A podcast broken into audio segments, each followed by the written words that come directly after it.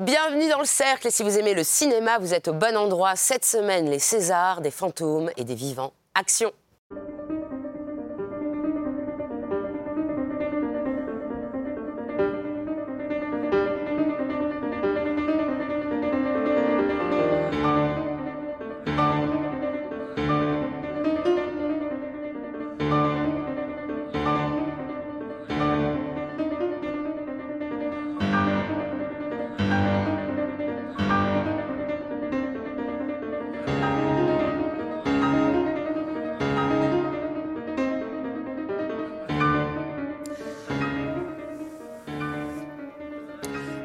Du Cercle, nos pronostics pour la 49e cérémonie des Césars. Vivant d'Alix Delaporte, une plongée dans le monde chahuté des téléreporters par la réalisatrice d'Angèle et Tony. César du premier film en 2012.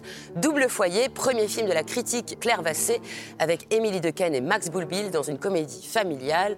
Sleep de Jason Yu, Grand Prix du Festival de Gérard May.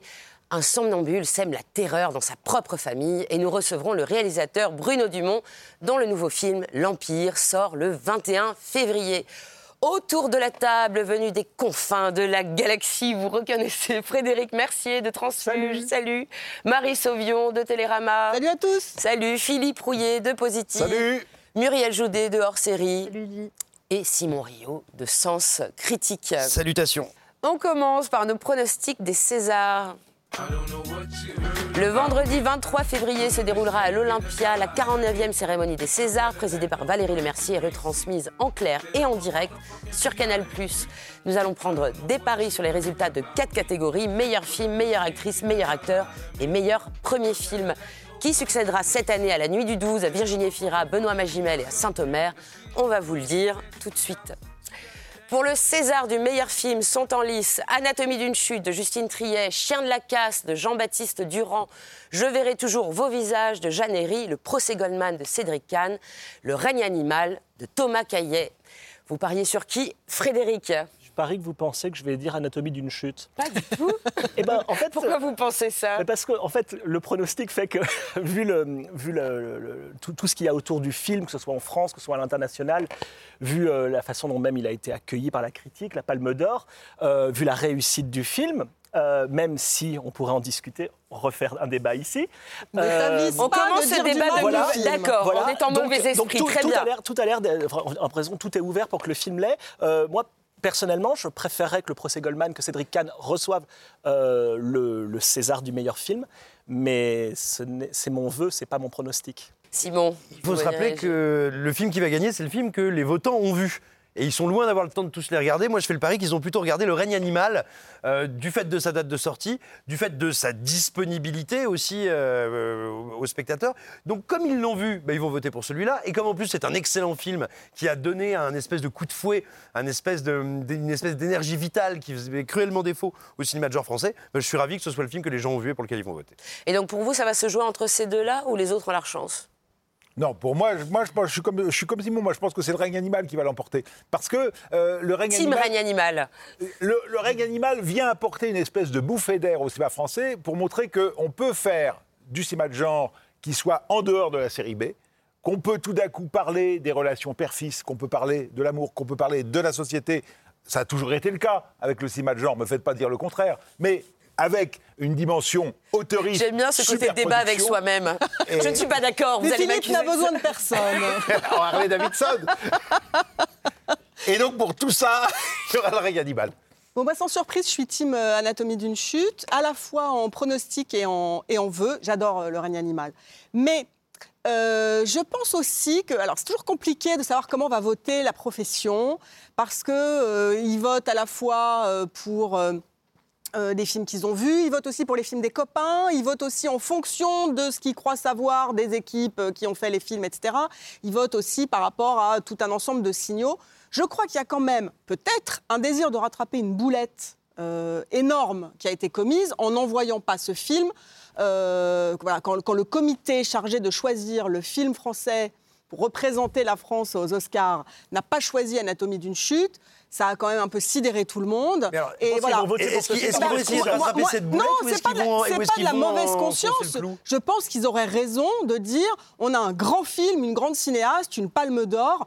logiquement, c'est notre César du Mais ils meilleur peuvent aussi film. dire que le film a eu tellement de récompenses qu'on ne faudrait pas laisser croire que cette année, qui a été une très belle année Alors, pour ils le peuvent cinéma aussi français, ne pas aimer il y a les qu'un- gagnants. Il n'y a qu'un seul C'est vrai, film. C'est Mais vrai. Non, mais c'est- Non, mais c'est vrai. Non, mais on peut aimer Anatomie d'une chute et dire, mais on va peut-être voter pour un autre parce qu'il n'y avait pas On que un seul film jusqu'à la français. tombe. Anatomie Muriel d'une garde chute. son vote secret. Qu'est-ce que, qu'est-ce que vous en pensez, Muriel? Non, pronostic, je pense que ce sera Anatomie d'une chute. Bon, je me trompe tout le temps, donc ce sera pas ça.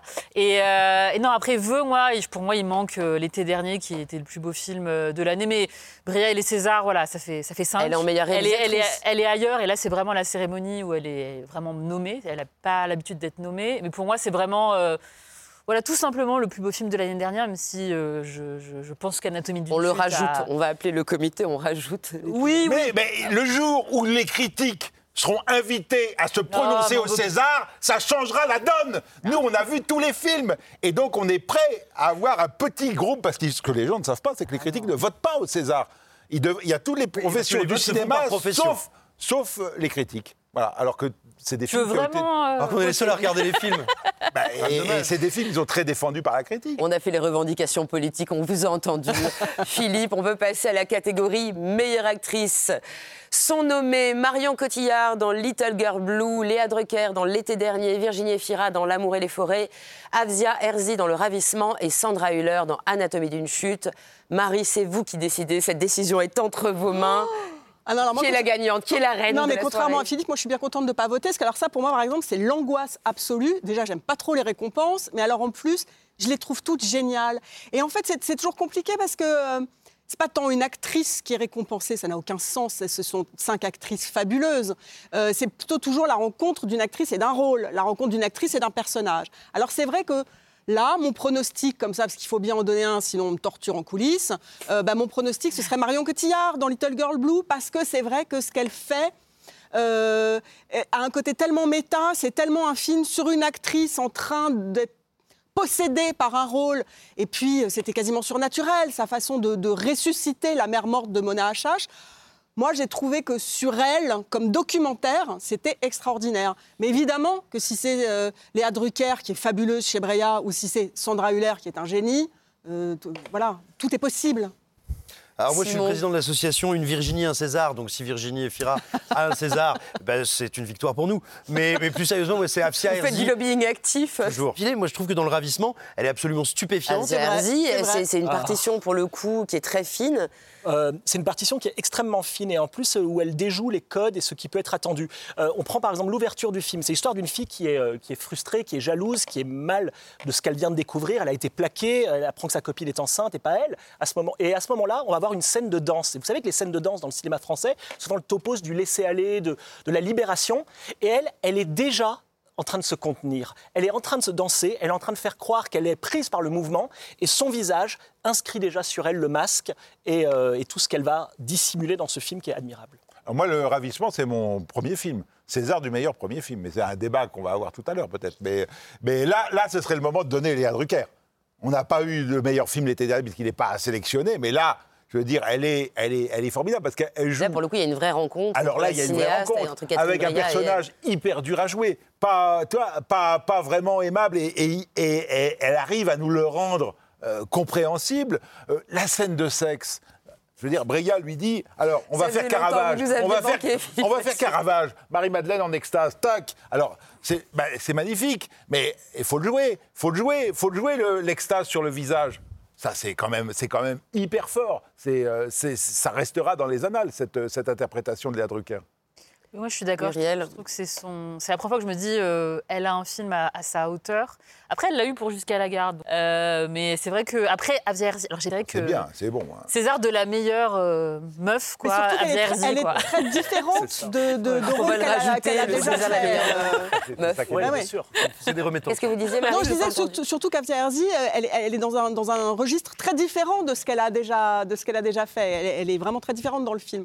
Mais bon, Sandra Hüller, quoi, quand même. euh. Ah, moi, j'ai pas une passion pour Sandra Oh Hüller. là là là là, faut Elle est pas le visage de faut pas entendre. Voilà, ça viendra peut-être. hein. Non, mais ce que tu disais en ouverture, on, est, on ne peut être que d'accord. Enfin, je veux dire, là, cette année, on a cinq, euh, cinq candidates qui sont quand même vraiment. euh, je je vais, pas dire des poids lourds parce que ce serait désobligeant, mais vraiment des, femmes formidables. C'est des Rolls, c'est des Rolls. Voilà. Donc, lourd, des Rolls. on sera, on sera quand même pas déçus, même si c'est pas notre championne, Oh bon. ce sera forcément quelqu'un de, de très bien. Dans la catégorie meilleur acteur sont nommés Romain Duris dans Le règne animal, Benjamin Laverne dans L'Abbé Pierre, Une vie de combat, Melville Poupeau dans L'amour et les forêts, Raphaël Quenard dans Yannick et Arié Werthalter dans Le procès Goldman. Muriel, qui va la voir? Euh, je Donc, trouve ils qu'ils savaient sont tout. un peu en dessous des, des- des actrices, euh, les, les mecs là. Et euh, non, je dirais, alors, par élimination, Raphaël Quenard, mais avec quand même un avertissement de attention, fais, fais une bonne pause d'un an à un moment euh, avant l'overdose, quoi. Parce que pour moi, il y a déjà le phénomène de révélation de- d'un corps de cinéma qui apparaît euh, en deux films. Et, euh, et je suis presque déjà, j'en ai presque déjà marre en fait. Donc euh, je pense qu'il faudra faire une pause à un moment. Je lui recommande. D'autant qu'on, je sais pas, comme les règles des. Césars changent toujours, parce que c'est à peu près sûr que ce sera la révélation masculine. Il y a des chances, je veux dire. Et s'il Oui. l'a, est-ce qu'il a le droit d'avoir aussi la même année? Parce qu'il y a eu des cas, années il a où ça a promis de été faire une trusté. queue-leu-leu autour de la- Par exemple, de l'Arc de Tahrim, Triomphe. C'était le cas de Tahrim, on c'était peut, le cas... on peut, on peut, On en peut fait, désormais, parce qu'il y a eu un moment où c'était plus possible. Alors, c'est de nouveau possible. on peut de nouveau. Non mais, mais comme dit Muriel, c'est c'est un peu dommage parce c'est que pas le même film. Quenard, c'est vraiment la révélation de ces derniers mois. Et néanmoins, le cinéma français qui a souvent l'habitude un peu de surinvestir ses révélations et presque j'ai envie de dire de les brûler aux yeux du public, est vraiment en train de brûler ses vaisseaux. C'est-à-dire que moi, en six mois, j'ai déjà envie qu'il lui arrive de- des choses tragiques.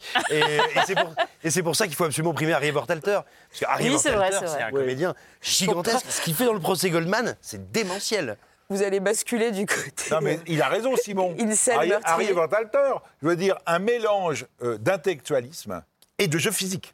Et ça, c'est un truc c'est un qui, qui correspond bien à Goldman. Mais le rôle s'y prête. le- ben oui, mais il, il a Oui, fallu il faut être trouver le l'acteur. Et Le rôle était comme ça, il existait, Goldman. Donc il a fallu trouver l'acteur pour l'incarner. l'incarne. Ça n'a pas été facile. Et je trouve que là, il a trouvé exactement, exactement l'acteur qu'il fallait pour ce rôle-là. Et Romain Duris dans Le règne animal, Marie, on n'a pas envie. Eh ben, je crois que c'était un de ses meilleurs rôles depuis longtemps. Mais mon pronostic et Il l'a mon jamais vœu, eu. c'est Raphaël Quenard. Donc, contrairement à vous, j'ai pas du tout marre. Vous êtes complètement givré. Vous ne vous entendez pas, je crois, dire souhaiter Ah bah, je du mal aux gens. Non, mais c'est extraordinaire parce que même si tu réunis Yannick, en l'occurrence là, euh, euh, pour le meilleur acteur, il est nommé pour Yannick. Je trouve qu'il est vraiment extraordinaire dans ce rôle. Et Chien de la casse, qui est effectivement le truc qu'il a vraiment révélé. Si tu réunis ces deux films-là, euh, t'es pas, t'es pas au, comment dire, t'as pas fait le score de Barbie non plus, tu vois. Donc quand tu dis les gens mais il a ont déjà ras-le-bol, deux-là. Mais il est jaloux, brûlé, Marie, il c'est est tout, il est brûlé. En fait, Laissez mon moteur, laissez-moi en mon fait- moteur. en fait, Simon, Il est brûlé par rien du tout. En fait, on a marre d'entendre les gens parler de Raphaël Quenard, mais on n'a pas marre, à mon avis, de Raphaël Quenard à l'écran. il est, il est quand même ce corps extrêmement neuf qui a déboulé et, qui, et cette voix, cette diction, mais aussi cette espèce d'énergie étrange, parce que c'est un garçon extrêmement inquiétant. Et moi, ça me passionne chez lui. J'ai hâte de voir ce qu'il va faire de tout ça. C'est-à-dire à la fois beau gosse et en même temps, il fait peur, Raphaël Quenard, dans sa drôlerie. Et euh, c'est très passionnant. Mais Évidemment que c'est lui. Est-ce qu'on pourrait pas faire un Yalta là, des, des, des Césars, lui donner la révélation et puis peut-être donner le César à Duris? Putain, Mais il y a Duris, du il n'a jamais eu le César. On attend quoi Un César Non, mais c'est- d'honneur ou bien pas, c'est pas l'école des Oui. fans, Oui. tu vois. Ben, euh, non, mais attends, tu trouves pas qu'il On mérite un était sur César? Yalta. hein, Je trouve pas qu'il mérite un César? Mais bien sûr, mais je vais lui en fabriquer un. Tu veux que je te Non, dise c'est vrai qu'il était lui en a faire un C'est Muriel qui tranche. Qui- qui- Ah, Duris, je le trouve vraiment pas bon dans le règne animal, donc euh, donc fallait pas me demander en fait. Mais ça, non, mais fait. il faut jamais faire trancher Muriel, enfin. Bah, ici il faut, Ah mais c'est la guillotine, c'est la guillotine étrange. pouvoir écouter la vérité après quoi. Vous êtes terrible, vous êtes terrible. Et enfin, pour le César du meilleur premier film, sont en lice Bernadette de Léa Doménac, Chien de la casse de Jean-Baptiste Durand, Le ravissement d'Iris Kaltenbach, Vermine de Sébastien Vanitschek et Vincent doit mourir de Stéphane Castan. Simon, qui va gagner? Bah, qui va gagner? Bah, Celui qui nous secoue le plus, finalement, c'est Vincent doit mourir, qui est, pour un premier film, une proposition qui est à la fois radicale, euh, ludique, imaginative. C'est un des seuls films français cette année. Pourtant, Dieu sait qu'on a eu d'excellents films français cette année qui ne ressemblent qu'à lui-même. Et rien que pour ça, bah, il faut qu'il reparte avec la, avec la statuette. Frédéric, vous aviez l'air d'accord avec euh, votre acolyte. J'aime beaucoup Vin- Vincent doit mourir, mais euh, Le Ravissement est vraiment mon, mon- mon premier film, euh, celui qui m'a le plus étonné cette année. Je suis étonné en fait par la justesse du film. Je l'ai revu, revu, j'ai vraiment revu le film plusieurs fois, et, euh, et à chaque fois je me dis, euh, le film va vraiment dans des zones d'inconfort, d'inconfort psychologique, qui n'ont jamais été montrées avec une justesse, avec une acuité, une d'une honnêteté absolument hallucinante, incarnée évidemment par le personnage fascinant d'Avdia Herzi. Et, euh, et, à chaque scène, à chaque fois, je me disais, euh, c'est étrange que le film se permette cette complexité-là, d'aller dans cet endroit-là. Et tout ça, c'est un travail d'écriture et d'incarnation. Mais c'est pas, vous pensez pas que c'est Chien de la Casse qui va le remporter, Marie? Je serais enchantée si c'était euh, Chien de la Casse, qui est un film que j'aime beaucoup parce que on a beaucoup dit c'est un film de c'est un film de dialogue, c'est un film de d'acteurs, de, de, personnages, etc. C'est aussi, mine de rien, un film qui nous présente des gens qui, n'existent pas au cinéma, qui nous présente dans, dans, voilà, dans une, ce, ce, petit village avec ces, ces gamins qui sont pas non plus des gamins qui tiennent les murs ou qui sont spécialement désœuvrés, mais qui sont à ce drôle d'âge où il va falloir quand même commencer à penser faire quelque chose de sa, de sa vie. Pourquoi pas devenir critique de cinéma, par exemple? Là, non. non, mais je, je plaisante, ce serait de, de la science-fiction. Et du coup, non, mais blague à part, euh, euh, c'est quand même, le film racontait quelque chose comme ça, d'une espèce de, de, temps mort de la jeunesse. Euh, qui moi m'intéressait beaucoup. Et effectivement, euh, oui, bah, ces deux acteurs sont, sont, extraordinaires. Et des histoires d'amitié masculine racontées comme ça, c'est-à-dire avec de la séduction, avec de la toxicité, avec euh, voilà un truc comme ça aussi fort, euh, pour moi ça peut marcher. Muriel, un petit pronostic euh, Oui, Chien de la casse, j'ai des réserves sur le film, mais il a au moins le mérite de, de créer une sorte de... Enfin, en fait, ce qui parfois suffit à faire un film, une sorte de synergie entre deux acteurs, ça en fait, ça suffit. Et euh, je pense que. Je crois que quand même le film a été aimé, a été vu, a marché. Ça serait mon pronostic. Tout a été enregistré. On ressortira évidemment les bandes une fois que les Césars auront eu lieu et dans 20 ans aussi. Les Césars, c'est vendredi 23 février à partir de 20h45 en direct, en clair et en exclusivité sur Canal+, présenté par une pléiade d'invités sous la présidence de Valérie Lemercier. Et maintenant, une plongée dans le monde du télé-reportage. Dans Vivant, une journaliste jouée par Alice Isaac intègre une prestigieuse émission de reportage avec Roche Dizem comme rédacteur en chef et Vincent Elbaz, Jean-Charles Cliché et Pierre Letin comme collègues. La réalisatrice Alix Delaporte a elle-même débuté comme JRI à l'agence CAPA, Frédéric. Journaliste, reporter d'image à l'agence CAPA pendant un an, au moment où elle allait passer son concours de la FEMIS euh, département scénario. Elle a suivi l'équipe de l'émission 24 heures pendant un an. Euh, elle a appris à être caméraman, elle est devenue caméraman de cette façon. Et ensuite, d'ailleurs, elle, allait, euh, elle va tourner, elle va suivre Zinedine Zidane pendant trois ans. Avant, euh, avant, de se mettre à faire du cinéma. Et donc, évidemment, elle va raconter ça. Elle raconte ça avec un personnage, euh, avec un personnage témoin, euh, joué par Alice Isaz, qui est donc cette jeune stagiaire qui va rentrer dans cette rédaction dont il faut commencer un petit peu à penser au cours. On est vraiment dans une fin de période, dans une fin d'époque. Et euh, ce film m'a fait penser, vous savez, à ces films de, de professionnels. Hein, alors on parle, par exemple, au cinéma classique américain, on parle de films auxiens avec des professionnels, c'est-à-dire on voit un groupe qui est relié ensemble euh, par une tâche commune et on va voir ce qui les lie. Et dans tous ces films-là, comme Seuls les anges ont des ailes, Rio Bravo, par exemple, il y a généralement une scène type qui est la scène où l'un des membres du groupe est touché. L'un des membres du groupe est blessé et on voit comment le groupe réagit, et tout ça à travers les yeux, vous allez voir dans cet extrait, de, cette, de ce personnage témoin. Donc vous la voyez, donc la caméra la suit, peu de profondeur de champ, on est vraiment avec elle, dans son point de vue. Et bien à ce moment-là, elle va rentrer dans la rédaction et écouter le son. Il y a vraiment un véritable remue-ménage. Elle est en train de suivre chaque protagoniste de cette équipe et on apprend que Damien s'est fait shooter. Quoi comme ville C'est pas un bled à 50 km de la capitale, je crois. Qui a donné l'info? Un journal belge, ils ont un gars là-bas. Apparemment, c'est la croix Et la seule chose qui compte, et vous allez entendre ce que va dire Roche Dizem. des mecs à Bruxelles, mais ils n'arrivent plus à joindre leur contact sur place, ça passe plus. Il y a eu une attaque à Mbaiki. Oh, putain. Ça vient d'où? Un truc posté par quelqu'un de là-bas. Alors? Comment il est? On sait pas. Il y a une journaliste italienne qui l'a vu, mais on sait pas. Je vais le chercher. Vous avez pu voir Je vais le chercher. C'est-à-dire, ce qui compte, c'est de continuer l'action. C'est de continuer à agir, même si quelqu'un a été touché. Il faut que le groupe continue à faire ce qu'il sait faire. Vous êtes laissé attraper par ce, ce- cet élan de groupe, euh, Simon? Ben oui, alors moi, le, le- le récit est très balisé, la direction, l'écriture des personnages est très balisée, mais il y a quelque chose qu'on voit pas si fréquemment, voire même assez rarement quand on parle de journalisme euh, au cinéma ou, en série télé, c'est qu'il y, y a toujours cette tentation, vous savez, de, de parler de gens qui embrassent un grand thème, embrassent un grand sujet. Euh, c'est souvent le cas. Or là, non, on nous parle justement de reporters d'image, c'est-à-dire de gens qui vont devoir aller chercher des sujets différents, passer d'un sujet à l'autre. Et ça, c'est une un élément du, quotidien, de, la quotidienneté des journalistes dont on parle très peu finalement. Et c'est extrêmement intéressant de montrer que, bah oui, on n'est pas toujours sur un grand thème, on n'est pas toujours sur un grand fait, sur euh, un grand sujet, un grand fait divers. que sais-je, sur une grande enquête même, on est des fois une partie du flux. Et ça, le film arrive à le, à le montrer très bien. Il arrive à le montrer très bien, notamment dans ses décors, euh, que ce soit dans les photos qu'on voit là ou dans ce décor qu'on voit très souvent, qu'on a vu dans cet extrait. Euh, bah, je pense qu'on peut tous dire autour de cette table que ça ressemble au décor des rédactions, que ce soit les rédactions de chaînes privées, de chaînes publiques, etc. Et donc le film arrive quand même, à, je trouve, à retranscrire malgré des fois ses très gros sabots, une certaine matérialité du, du métier de journaliste. euh, Mais elle arrive à rendre cinégénique euh, bah, le téléreportage, enfin voilà, ce journalisme télé. Ouais, je- non, mais au moins, elle, elle essaye ce truc qui est euh, du, du film de journaliste, qui est vraiment pas du tout un genre, euh, un genre français. Bon, il y a France de Bono Dumont, il y a le film de Giannoli dont j'ai pas.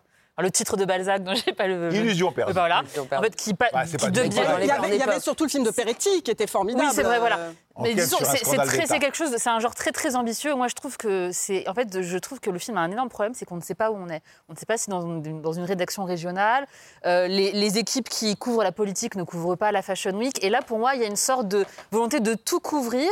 Et ne- on ne sait pas s'ils sont de gauche ou de droite. Et je trouve que ça, c'est très très problématique de plus pour de parler du, jour- du journalisme. On a l'impression d'être sur une chaîne d'infos en continu, d'être dans un petit canard. Ils sont cinq pour tout couvrir.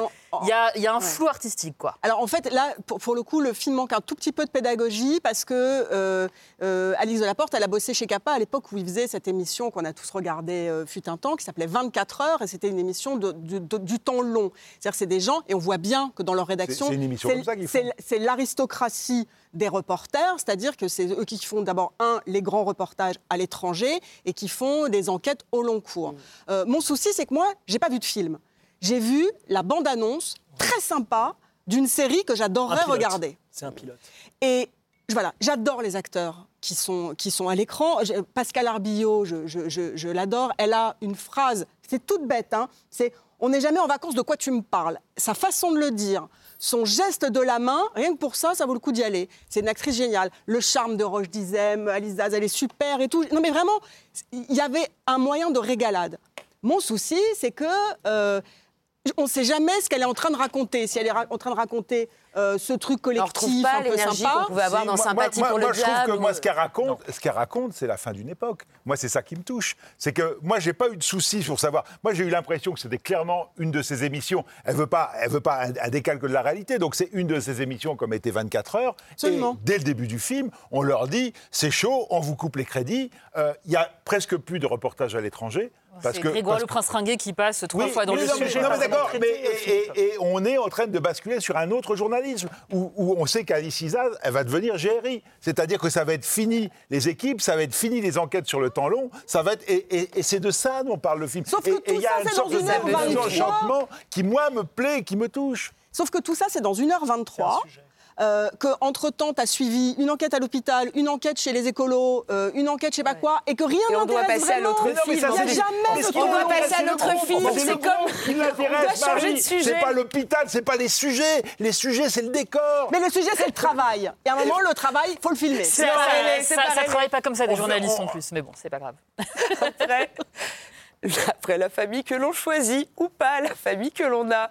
Dans Double Foyer de Claire Vassé, Émilie Dequette et Max Boublil forment un couple qui ne vit pas ensemble et qui élève un enfant dans deux maisons. Alors Philippe, est-ce que, comme dans Les Nuits de la pleine lune d'Éric Romer, qui a deux maisons perd la raison? Ben oui, ben c'est la grande question. Et d'ailleurs, euh, Claire Vassé, qui est de fille de romérienne, euh, cite ce faux proverbe champenois inventé par Éric Romer, qui en exergue des nuits de la pleine lune. Et évidemment, c'est complètement inventé. C'était qui a deux femmes perd son âme, qui a deux maisons perd sa raison. Et là, On peut l'idée. décliner à l'infini et s'amuser. hein, Oui, oui, ça. oui, mais là, et, et du coup, les, les personnages parlent de, parlent de ça. Et c'est un vrai choix. C'est-à-dire qu'ils s'aiment, ils ont un enfant ensemble, ils l'élèvent ensemble, mais chacun chez soi. C'est-à-dire que euh, l'amour va correspondre à une idée de l'espace. Et à partir de là, il va y avoir des événements qui vont faire que euh, quand vous êtes... Là, ils n'habitent pas à Paris, ils habitent à Toulouse, mais c'est quand même une grande métropole, et ça veut dire que ça a un coût. Et que, et que très concrètement, euh, voilà, elle, elle est agent immobilier, lui, il est garagiste, même s'il fait des bagnoles de sport et tout, et que ça marche pas mal, il faut quand même les payer, les deux appartes. Et, euh, et ça crée quand même, euh, voilà, ça va créer, ça va créer un certain nombre de, de, de discordes. Et moi, ce qui me plaît dans le film, c'est le charme. Le charme qui est celui des interprètes. Mais on veut le Mais- voir. Oui, bah, bah, je vous envoie une scène, je vous emmène une scène de charme. Voilà, ben voilà. C'est, alors, on est dans l'appartement de elle, d'Emily Dequesne. Donc c'est un appartement chaud, comme, comme ses vêtements. Alors vous voyez, elle, orange et bleu. Et regardez le canapé jaune. Alors Michel Jonas, c'est son père à elle. Et, euh, et voilà. Et euh, il a apporté des inséparables. Alors les inséparables, eux, ils habitent ensemble. Ils sont dans la même cage. Et alors ça renvoie évidemment à cette idée de qu'est-ce qu'on fait. Voilà. Et, et leurs gamins ensemble. Il chante. Ouais, bah, j'ai entendu. Et ça, on avait dit pas plus d'une fois par semaine, Burger. Mais tu es chiant. Oui, je suis chiant, mais t'es tombée amoureuse de moi, hein Hum, c'est vrai. Non, attends, attends. Et finalement, euh, on va se réconcilier sur une chanson d'Aldebert, parce que le film, il est aussi musical, on chante beaucoup. Et regardez ce mélange de orange et de bleu, et regardez bien tout. Hop là, orange et bleu, on l'a dans le mur. Ça, c'est merci Jacques Demy. On a exactement ce principe-là dans Les Demoiselles de Rochefort. C'est, c'est, c'est-à-dire que tout a été, euh, tout a été étudié, euh, et, et j'adore ça dans le film, le côté les décors, les, les costumes, etc. Et puis ce côté musical, il y a quand même cinq chansons. C'est, un film musical, c'est un film où les personnages chantent, chantent, ils chantent leurs sentiments. heureux. Les, les, les, les- les paroles ont du sens. C'est un film, je veux dire, on sort, on a envie de chanter. Et oui, je voyais, je voyais Frédéric qui, qui avait Non, avait le sourire lèvres pendant tout l'extrait. non, je suis, vraiment d'accord avec Philippe. C'est un film qui, c'est un film qui vous met le, le- le sourire. euh, Vous, vous souriez pendant tout le film. Vous êtes, euh, vous êtes enchanté. Euh, Il n'y a quasiment pas de conflit. Ou alors, quand il y a des conflits, ils vont être résolus de façon extrêmement, enfin, dire placide. On se met à discuter. Il y, a, il y a vraiment, il y a vraiment une langue romérienne qui revient dans le film. On retrouve un peu la, on retrouve un peu la musique de Romer. Non, mais c'est vrai avec ses chansons. Euh, et donc, elle essaye de mêler, on va dire, des registres très différents. Et en même temps, elle a sa Demy- Mais il y a propre Simon langue. que ça fait pas rire du tout, Elle, hein, il elle a est romancière. Claire Basset, elle est romancière, elle a euh, sa propre langue. hein. Simon, il a basculé en mode Anneke, là, enfin, pendant Ah oui, non, l'extrait. mais là, donc, non, mais euh, Je pense que Michael Haneke aimerait le film, moi, je pense. Mais ça ne m'étonne pas, dans le fond. non, mais moi j'ai l'impression que c'est un film qui me dit Allez, venez dans ma poésie, venez dans ma douceur, avec moi, même le sol sera mou.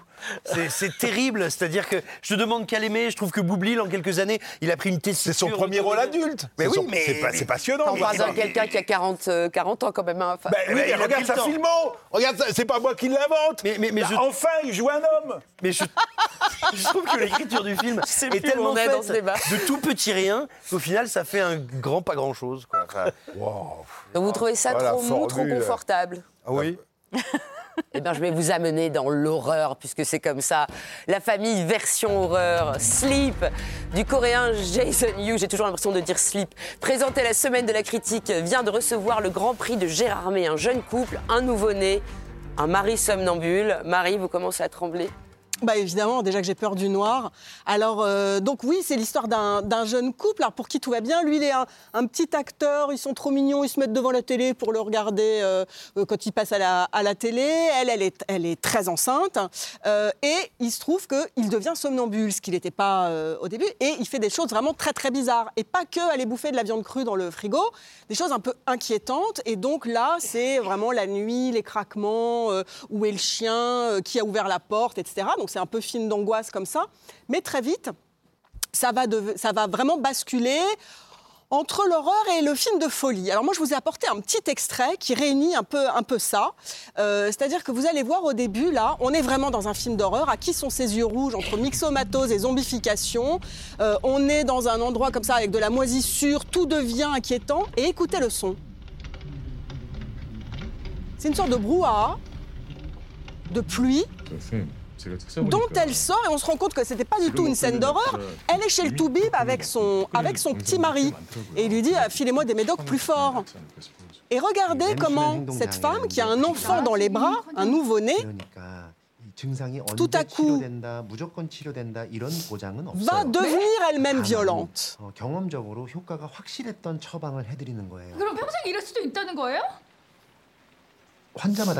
C'est inattendu. Bim C'est parti, mon kiki. Et là, tout à coup, regardez le mouvement de caméra. On va rester sur elle, parce que le danger maintenant, c'est elle. Et on va s'approcher jusqu'à l'entendre penser. Et moi, c'est ça qui m'a beaucoup plu. Je trouve qu'au-delà du, film d'horreur, etc., euh, c'est un des films les plus intéressants et les plus radicaux que j'ai vu sur ce que c'est que le séisme d'un premier enfant dans un couple, euh, avec une scène complètement... Euh, presque traumatisante d'un somnambule qui se lève pour aller uriner sur un berceau. Et ce que c'est que la torture de la privation de sommeil, ce que c'est que le- le- la déflagration que représente l'arrivée d'un enfant dans un couple, euh, tout ce qui se met en jeu est vraiment comment une jeune mère peut sombrer dans la folie. Et le, et le film est intéressant Mais pour moi parce qu'on ne sait pas si c'est surnaturel ou si c'est psychologique. Mais le réalisateur parle de son film en disant que c'est un feel-good horror movie. Vous le comprenez ça aussi Bah, moi, je le comprends parce qu'effectivement, c'est exactement ce que, ce que Marie vient de décrire. Il touche à des thèmes à la fois tellement universels et contemporains qu'on rentre dedans avec beaucoup de plaisir. Et surtout, il a une qualité pour arriver à les traiter qui est extrêmement importante. C'est un film qui arrive à être à la fois très très dense. C'est monté au cordeau. Il n'y a pas de gras, il n'y a pas une séquence en trop, il n'y a pas un bout de dialogue. Le montage est diabolique. Et en même temps, c'est extrêmement trouble. Alors que d'habitude, quand on a comme ça des films très intenses, bah, ils nous attrapent par la gorge et ils se mènent tambour battant. Là, et c'est ce qu'on vient de voir dans la séquence que tu, as montrée, malgré la rapidité, malgré le, le tempo assez dingo, il arrive toujours à nous surprendre par une bascule de ton. On arrive toujours à conserver de l'ambiguïté malgré cette Il intensité. a été l'assistant de Bang Joon-ho. euh, Absolument. il y avait Sur aussi The Host. beaucoup. Sur The Host. Sur Okja. Et Okja. Sur Euh, Okja. Sur Okja, oui, oui, sur Okja, sur Okja. On sent l'influence. Bah, en tout cas, euh, il y a quel- tu parlais de changement de registre. Euh, Il y a une dimension aussi au film, c'est une dimension comique. Moi, je trouve le film parfois extrêmement drôle, extrêmement drôle ce qu'il se passe dans ce couple, la façon dont on se regarde. Moi, je disais que le film racontait, par exemple, pour, raconter, euh, pour expliquer un peu aux gens, le syndrome du ronfleur. Le ronfleur, vous savez, c'est quelqu'un qui ronfle la nuit, il se réveille le matin, il ne sait pas pourquoi tout le monde lui en veut, alors qu'il n'a rien fait. Et, euh, rien et- et le film, et le film, je trouve qu'il joue très très bien sur euh, les écarts, sur euh, la distance qui va se créer peu à peu par rapport en fait à des temporalités qui n'ont rien à voir l'un avec l'autre. Et, euh, comme Bong Joon-ho, il le fait avec euh, une sorte de comique horrifique euh, qui vous glace. Muriel, c'est une variation de la figure du somnambule qui vous intéresse ou? En fait, moi, je, je trouve sur le couple, c'est- très beau et qu'en fait, cette métaphore sur le couple est un peu perdue de vue au bout d'un moment. Alors que pour moi, c'est la chose la plus intéressante. Il y a même une piste, alors pour, que je peux pas révéler, mais qui me semblait être la plus intéressante sur voilà qu'est-ce qui voilà qui est le qui est le mal dans le film et qui est un peu laissé tomber et qui pour moi euh, était la plus intéressante. Donc je, je trouve que le, le film a un peu le cul entre deux chaises, entre le film d'épouvante d'horreur, mais on n'a pas peur non plus, et vraiment quelque chose d'une sorte d'anatomie d'un couple, qui est pour moi la piste la plus intéressante et que un- qui à un moment disparaît. C'est vrai. Mais moi, je crois que justement, c'est l'atout du film, de, mê- de mêler ces deux. Si- S'il a le Grand Prix de Gérard May, je pense que c'est pour cette raison-là. C'est que les jurés ont été très contents de, de- de- de voir à la fois un vrai film d'horreur et en même temps un film qui leur parle de, ce, qui les, de ce qui les intéresse. Je trouve le film un peu boosté au, au design sonore, quoi. On- Tu vois, au montage, on a rajouté de la. Oui, mais en même temps, euh, en même temps, porte, t'as quand même euh, un trouble, t'as quand même des images qui nous, euh, qui nous surprennent. euh. Non, mais après, il est Marie, très, très Marie, on a, on a, on a énuméré quelques-unes. Il y en a d'autres. Il y a tout à coup une chamane Il y a une qui mécanique débarque. Enfin, je veux dire, euh, mécanique de il y a, y y quand même un. Les chamans, c'est devenu un truc aussi. Mais il y a un truc, oui, mais de Mais c'est réinvestir. peut-être pas tout à fait assez horrible pour être franc. Euh, Oui, mais, mais justement, voilà. ça Il aurait fallu aller jusqu'à la vision c'est pour ça qu'il parle de feel good, c'est-à-dire qu'il veut garder un public parce que attention les amis, mais nous, on est on est des durs à cuire. Nous, on est radicaux. On, a, on a été à l'école de Lucio Fulci et de, et de Bill Lustig, on peut avoir les pires atrocités. C'est pas le cas de tout le monde. Si vous faites un film trop radical, votre vision du couple du premier enfant, personne n'ira la voir. Donc euh, là, on a quand même un film qui reste, euh, je veux dire, tout le monde peut ici qui nous écoute peut aller voir le film sans, sans se dire c'est un an de cauchemar assuré. Un film donc à aller voir en famille. Est les enfants. sera au cinéma le 21 février. Et maintenant, on se réveille pour recevoir notre invité, un cinéaste autodidacte, ancien prof de philo ancré dans son nord natal, lauréat du Grand Prix du Festival de Cannes 1999 avec son deuxième long métrage, L'Humanité. En guerre contre la vulgarité du monde, Bruno Dumont creuse une œuvre radicale entre animalité et grâce. Une œuvre travaillée par Bernanos, Charles Péguy, Bresson, Bergman, Munch ou encore Dostoïevski. Un cinéma à l'écoute des mystères du monde qui remet la pensée en marche. En bref, un cinéma unique. Bienvenue dans le cercle, Bruno Dumont. Bravo. Bonjour à tous. Merci. Monsieur Dumont, nous nous inclinons. Alors, dans votre nouveau film, L'Empire, des extraterrestres viennent envahir euh, le monde. Et bien évidemment, ils vont commencer par le nord de la France. hein, ça ne nous étonne pas du tout. Bah oui. Ça change. Est-ce que cet empire qui contre-attaque est le même que dans Star Wars? Le même, non. Non, non, c'est pas le même. Non, C'est des cousins? Moi, c'est un genre que j'aime beaucoup et je voulais, en fait, c'est un univers que j'aime bien, l'univers de la science-fiction, je trouve très intéressant et je voulais le- l'explorer, mais en même temps, je voulais aussi le ramener à mon univers. Donc, en fait, je voulais, j'avais deux univers et j'ai voulu les, les rapprocher tous les deux et voir si ça pouvait circuler. Et donc, j'ai trouvé un canal pour passer à l'intérieur et les faire aller, aller venir, en fait. Alors, vous nous avez apporté une scène. Est-ce que vous voudriez poser le, le décor avant qu'on la découvre? Donc c'est la scène où on voit euh, un guide touristique du Nord qui va se transformer en, en malin. Et en fait, c'est euh, Satan, c'est Méphistophélès, pardon, qui a décidé de venir sur la Terre et qui doit se trouver un corps et qui a donc à trouver ce corps-là. Et finalement, il va vouloir y rester puisqu'il s'y trouve très bien. Donc on va assister à sa métamorphose. Le gars est magnifique. Donc ça, c'est une doublure de, de par exemple, qu'on a tourné euh, à l'été. Et Lucchini, ça, on a tourné ça au mois d'octobre, beaucoup plus tard, à l'automne. Ça, c'est encore en été. Et donc ensuite, c'est des scènes qu'on a tournées, on va voir ça, dans un château, une copie de Versailles à, Naples. Là voilà.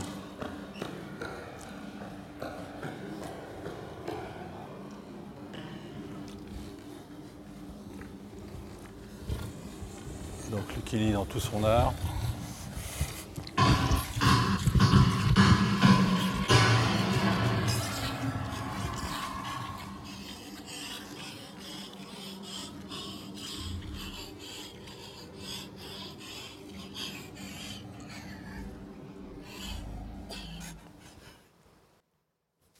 Stop. Vous êtes arrêté là. J'adore ce passage. Alors, il est l'heure d'explorer le code génétique de votre film, L'Empire. Vous parliez des films de space opéra. Est-ce qu'il y en a un que vous nous conseilleriez Ou qui vous a aidé dans votre travail? Oh bah oui, c'est toujours les mêmes. hein, C'est les plus. Oui, donc moi j'ai- beaucoup aimé forcément euh, 2001. J'ai forcément, j'ai beaucoup aimé euh, Star Wars au sens où où j'ai beaucoup aimé le feuilleton en fait. C'est-à-dire, euh, j'ai trouvé ça génial de, de- faire toutes ces séries de- d'épisodes comme ça qui n'étaient pas dans la chronologie. Et je trouve que c'était extraordinaire de, revenir en arrière, de partir en avant et d'aller dans tous les sens. Je trouve que ça a pris une dimension absolument euh, fabuleuse. Et euh, euh, c'est quelque chose qui, me plaît énormément parce qu'on peut justement retourner très loin dans les, dans fondements, dans les origines, tout ça. Et c'est un peu ce que fait le, film. Moi, j'ai- j'aime bien, j'aime bien l'espace parce que je trouve que c'est un décor qui se prête tellement à des questionnements un peu, un peu lourds sur le sens de la vie et des choses et qui est très facile en fait. C'est pas, on ne se prend pas la tête du tout quand on voit un vaisseau spatial qui s'enfonce dans l'espace. Ça nourrit notre imaginaire sans que ce soit euh, intellectuel ou cérébral. Et je ne voulais pas être cérébral. Et On peut en faire une comédie aussi. Il y a Tout des- à fait, y a une comédie Oui, de, l'espace, une Voilà. space comédie C'est- euh, Voilà. C'est une comédie, mais en même temps, il y a des questions profondes qui se posent, l'air de rien, en fait. Est-ce qu'il y a un diable de cinéma que vous aimez particulièrement? Bah, celui que j'aime beaucoup, c'est le diable des visiteurs du soir, oui. Parce que je le trouve euh, truculent. Du coup, il y a une filiation avec le vôtre. Oui. Jules Berry, Jules Berry dans la vision du C'est soir. clair. euh, Voilà. C'est-à-dire à la fois un personnage de théâtre, donc très théâtral, Oui, une sorte d'arlequin. euh, voilà, très amplifié, comme on comme on vient de voir Lucchini, c'est-à-dire euh, aller vraiment dans le théâtre et y aller euh, franchement, comme le fait, euh, comme on le voit dans, dans Les Visiteurs du Soir de, de Jules Berry. Il est absolument extraordinaire dans, son, dans sa façon de parler, de se tenir, tout ça, avec ses petits fuseaux, tout ça, c'est assez, c'est assez réjouissant. Est-ce qu'il y, en a- il y a une bataille au sabre que vous aimez particulièrement dans le cinéma? Bah, dans La Guerre des Étoiles, oui, je trouve que c'est ton- c'est vraiment... Alors le- laquelle? Ben, je ne me souviens pas du nom parce qu'ils ont des noms tellement compliqués euh, que je ne pourrais pas vous les, vous les dire, mais c'est celle où Dark Vador est, est tu- tué, où il va être tué, ou plutôt la naissance de Dark Vador. Donc c'est plus- l'épisode 3. Dans l'épisode Voilà. 3, la, la 3. revanche des Sith, Voilà. ouais. Donc la scène, c'est la bagarre c'est la finale. bagarre auprès d'une euh, auprès d'une fusion euh, absolument, enfin, qui voilà, qui, et qui est vraiment une, une bagarre qui est tout à fait euh, tragique et, et qui, et qui va générer un personnage emblématique à partir de ce, de ce cadavre et de cette euh, de ce personnage totalement Il calciné. dit c'est toi qui, qui étais l'élu, donc je ne sais plus ce qu'il dit. Oui, c'est la circulation toi, tu aurais dû être- tu étais l'élu, c'est toi, c'est toi. Dans, Tout à ce, fait. dans ce débat, dans ce combat. Oui, il y a un côté, c'est une sorte de dérivé du mythe euh, faustien qu'on retrouve aussi dans Les Visiteurs du Soir. Est-ce qu'il y a une adaptation du mythe de Faust que vous aimez? Quand j'ai cherché, en fait, j'ai cherché, euh, pour, pour Lucchini, justement, j'ai cherché, euh, ce qui déclenche chez lui euh, son jeu, c'est- ça, ça a toujours été, enfin, dans- quand j'ai fait Maloud, c'est toujours été le costume. Et donc quand j'ai cherché un costume, euh, j'ai cherché un costume dans le théâtre. J'ai trouvé Louis Jouvet. Donc en fait, il a le costume de Don Juan que portait Louis Jouvet. Mais en même temps, je voulais lui donner aussi une dimension diabolique.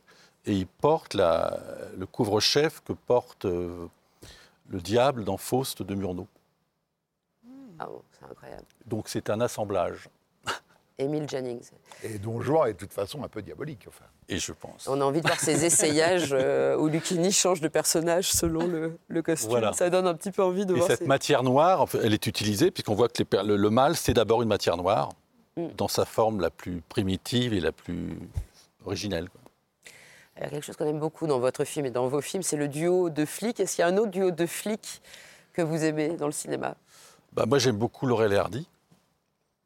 Et donc, euh, ils n'ont pas joué beaucoup de rôles de policiers, mais ils ont, ils ont joué euh, un couple de policiers dans un court-métrage qui, qui est vraiment très, très, très drôle. The Midnight Patrol, ouais, The Midnight 1933. Laurel et Hardy, policier. Voilà, tout simplement. Vous aimez le côté bancal, le côté euh, poétique et, bancal? Oui, ils sont drôles, ils sont touchants, ils ont... et puis je trouve qu'il y a une invention cinématographique très forte le- le- dans le regard caméra. Enfin, je veux dire, il y a- il y, aussi toute une... C'est très riche, quoi. Laurel Hardy, euh, l'air de rien, c'est très, c'est très construit, il y a beaucoup de relief, et c'est vraiment le, le génie du, du burlesque, quoi. C'est quelque chose... C'est des corps. Ah oui, Comme- votre, Ah oui. votre duo de flics, c'est c'est des corps, hein, c'est des, des réactions, c'est euh, des regards et tout ça. Et euh, ils ont une espèce de corpulence, une manière d'occuper le cadre. Voilà. Et puis un pur burlesque, c'est-à-dire, moi, ce qui m'intéressait, c'était de mettre du- du- de la matière pure burlesque dans de la matière tragique, dans la matière comique, etc. D'aller vraiment dans, dans tous les, dans tous les genres et les registres du cinéma et de, et de les, f- et de les faire euh, se confronter. Et c'est très intéressant de, de mettre du drôle à côté du pas drôle, etc. Vous nous aviez parlé de Spaceballs de Mel Brooks. J'aimerais bien que vous nous en parliez un petit peu. Bah, parce qu'on on- on me dit souvent que, que c'est le. Mon, mon film n'est pas la satire de Star Wars du tout, en fait. Donc il y, a une- il y a une source quand même. Mais la, la vraie satire, c'est Mel Brooks qui l'a faite. C'est-à-dire, on retrouve effectivement les personnages de, de- de Star Wars. Et c'est une comédie tout à fait. euh, tout à fait amusante et tout à fait drôle. Enfin, il- il- très, et puis c'est très malin, quoi. C'est très juste, c'est très, c'est très amusant, et, et les personnages sont totalement ébouriffants. Est-ce que vous seriez d'accord pour partager votre influence secrète sur le film? Alors, mon influence secrète, bah, elle vient justement de ce feuilletonnage dont je vous parlais et que j'ai, qui m'a beaucoup plu dans, dans, dans Star Wars. Et quand, et quand j'ai écrit, euh, quand j'ai écrit euh, l'Empire, j'ai, j'ai très vite pensé à Freddy, c'est-à-dire à mon, à mon premier film. Donc, le héros de la vie de Jésus. La vie de Jésus. Voilà. Et la vie de Jésus, justement, c'était le, c'est un cinéma euh, dont l'univers dont je vous parlais tout à l'heure, c'est-à-dire c'est le, je m'inscrivais dans une veine naturaliste française, qui est une veine euh, à laquelle j'appartiens et dans laquelle je, je- je- je continue à, à travailler, mais, mais qui en même temps qui, qui- qui est une veine ju- jugée souvent euh, difficile. euh, voilà, austère. Moi, j'ai un personnage, Freddy, qui est un personnage raciste, donc très bon. Et j'ai vu la difficulté qu'il y avait dans la perception de ce film, de, de- de persévérer dans ce genre-là. Mm. Le fait d'aller dans l'espace et de montrer, de sortir de Freddy le mal à l'état pur, c'était aussi une façon spectaculaire, en fait, de raconter l'origine de Freddy. Bah, l'origine de Freddy, c'est le mal. Donc finalement, le- l'Empire raconte comment le prince des ténèbres est devenu Freddy. Donc on peut dire que l'Empire est le prequel Voilà, de la vie de Jésus. on peut le dire. Génial. Là, là, vous, là, vous rejoignez Star Wars. Donc là- voilà. d'un coup, votre, votre cinéma se met à feuilletonner Voilà, aussi. je boucle. Donc Mais- mais- mais vous nous annoncez peut-être la grande période de DCU. Oui, parce le qu'à la Dumont fin, Cinematic l'Empire n'est pas, to- n'est pas totalement terminé, donc on peut, on peut imaginer d'autres choses. oui. Merci beaucoup Bruno Dumont. Votre film L'Empire sort le 21 février au cinéma. Et pour conclure cette émission, Philippe revient sur le grand favori des Césars. Vous restez avec nous.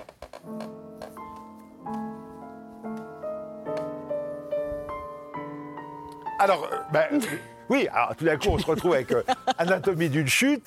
Et donc, euh, euh, quel extrait choisir? Alors, j'ai choisi un extrait qui en dit long sur la mise en scène de, Justine Trier. Parce que le grand souci, évidemment, c'est d'avoir un film qui est équilibré, qui ne va pas prendre parti euh, trop ostensiblement, enfin, jusqu'au bout, il faut savoir est-ce qu'elle est coupable, est-ce qu'elle n'est pas coupable? Donc, euh, l'intérêt, c'est de nous amener, nous, spectateurs, dans la salle d'audience. Et dans la salle d'audience, il y a un moment, euh, c'est un rebondissement, on dégaine un enregistrement audio d'une scène de dispute donc entre le mari et la femme quelques jours avant la mort du mari. Up with the little sham of an idea!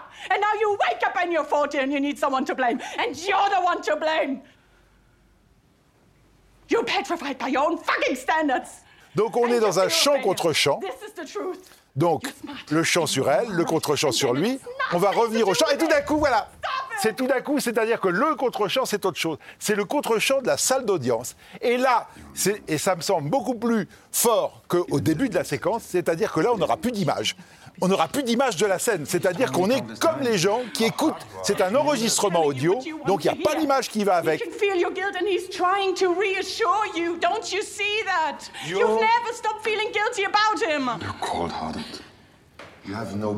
Elle nous a montré l'enfant, qui va être la clé du film. Là, elle nous montre cette espèce de- de- de- d'espace sidéré qui nous permet de bien écouter et puis pour finalement arriver sur euh, la suspecte.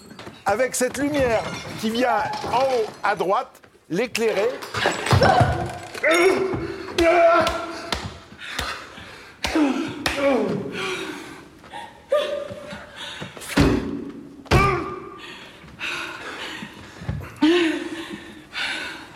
Donc c'est- extraordinairement fort et il y a tout d'un coup ce coup de zoom pour nous signifier que c'est terminé. Maintenant, l'audience va reprendre. On a fini d'écouter ce document et on va enchaîner avec ce témoignage qui explique d'où vient euh, ça, ça sur la clé USB. C'est-à-dire que là, on a un moment, un moment qui est un moment de mise en scène. C'est ça qui est, c'est ça qui est, c'est ça qui est fort. C'est-à-dire que le film est un, est un thriller. Euh, c'est à la fois anatomie d'une chute, anatomie d'un couple et, auto- et autopsie d'un meurtre, hein, pour reprendre le titre de Preminger. Et c'est la mise en scène qui, dans cette séquence-là, nous accompagne. Merci beaucoup Philippe. Je signale que Canal Plus et MyCanal vous proposent l'intégralité de la filmographie de Justine Trier, ainsi que deux courts-métrages et un documentaire inédit sur elle, réalisé par Edith Chapin. Vous pourrez voir aussi deux autres candidats au César du meilleur film, Chien de la casse et Je verrai toujours vos visages, ainsi que Yannick avec Raphaël Quenard, et L'amour et les forêts avec Virginie Fira et Melville Poupeau. La fête au César, c'est aussi sur Canal Plus Cinéma. Vous pourrez voir ou revoir plusieurs des films nommés dans les diverses catégories. Merci Bruno. Nous avons un petit cadeau pour vous, un livre qui porte presque le même titre que votre film. Alors, ça s'appelle Empire de Nicolas Giraud et c'est aux éditions Façonnage, consacré au cinéma d'Andy Warhol et à l'Empire State Building. Tenez, c'est pour C'est vous. gentil, merci. Alors, attendez, je vais jamais réussir à le lancer. Hop, un peu de la force avec moi. Merci. Merci beaucoup, merci à tous et à toutes. Vendredi 23 février, n'oubliez pas, c'est les Césars à l'Olympia et en direct sur Canal+, à partir de 20h45. Prochain cercle le 30 février avec au programme Dune Part 2 de Denis Villeneuve, Black Tea d'Aberraman Sissako et L'Empire d'un certain Bruno Dumont, entre autres. Je vous laisse avec les recos du cercle. Tant qu'il y aura du cinéma, on sera là. Marocco cette semaine, c'est un film qui a été euh, pas très bien défendu par mes petits copains la dernière fois. C'est Green Border d'Agnieszka Hollande, qui est un film euh, extrêmement dur sur des migrants syriens qui se retrouvent coincés à la frontière. C'est un film euh, qui est une sorte de cri d'alarme, avec beaucoup de colère et beaucoup de- d'efficacité. Euh, moi, ce que je vous recommande, c'est la ressortie en salle d'une histoire vraie, A Straight Story de David Lynch. C'est l'histoire d'un homme qui, pour retrouver son frère, va traverser euh, deux États d'Amérique euh, sur une tondeuse à gazon. Eh ben, moi, je suis d'accord avec mon ami Fred. C'est un film profondément lynchien et c'est totalement bouleversant. Il faut aller voir en famille une histoire vraie. Bon, alors n'écoutez pas mes camarades parce qu'ils ont raison. Mais quand même, il faut aller voir Le Royaume des Abysses de Tian Xiaopeng. C'est un film d'animation chinois. Le film est ahurissant à chaque plan, chaque idée, chaque image. Si vous voulez euh, partir pour une épopée à laquelle vous ne pouvez pas vous attendre, eh ben, direction Le Royaume des Abysses.